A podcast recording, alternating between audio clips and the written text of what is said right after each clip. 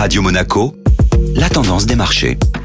Radio Monaco, la tendance des marchés avec Société Générale Private Banking. Aurélie Lombardo, bonjour. Bonjour Benjamin. Un marché européen relativement stable à l'approche des fêtes. Les principales places européennes affichaient effectivement de timides variations sur la séance d'hier. Seule exception, la bourse de Londres qui progressait plus franchement à la suite de la publication des chiffres de l'inflation plus bas qu'attendu. Ce ralentissement de l'inflation rend plus probable un scénario de baisse des taux de la Banque d'Angleterre au cours du premier semestre 2024. Du côté des valeurs, deux grands noms américains ont loupé le coche des résultats. Le groupe agroalimentaire américain General Mills, détenteur notamment des marques Agendas ou bien encore Old El Paso, a abaissé ses prévisions annuelles de vente. Pour le trimestre clos, le groupe a publié des revenus de 5,14 milliards de dollars, en baisse de 2% glissement annuel. Autre valeur dans le rouge sur la séance d'hier, le spécialiste de la livraison de colis FedEx. La société a revu à la baisse sa prévision de vente annuelle. Sa division Express, la plus importante, a été particulièrement impactée au cours du dernier trimestre avec le recul de la General Mills et FedEx perdaient respectivement plus de 3 et 10% à la clôture européenne.